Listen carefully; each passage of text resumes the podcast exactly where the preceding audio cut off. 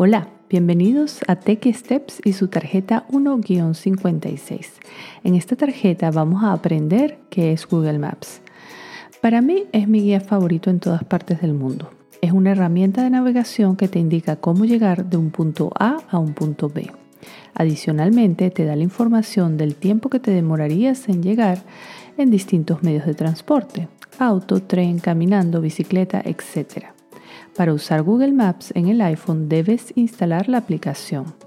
En la tarjeta 1-28 te explico cómo instalar aplicaciones en el iPhone. Te invito entonces a voltear la tarjeta en este momento para explicar paso por paso cómo buscar direcciones con Google Maps. Primero busca y toca el icono de la aplicación Google Maps o dile a Siri, oye Siri, abre Google Maps. Segundo, en la ventana de búsqueda tienes dos opciones escribir la dirección a la que quieres ir o tocar el micrófono y decir el destino. En este caso dije Dolphin Mall. Tercero, a continuación toco en cómo llegar.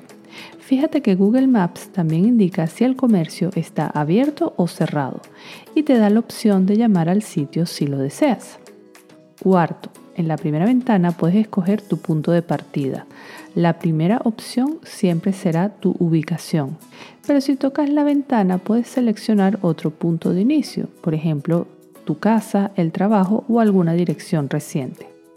Quinto, luego toca iniciar para recibir las instrucciones paso a paso para llegar a tu destino.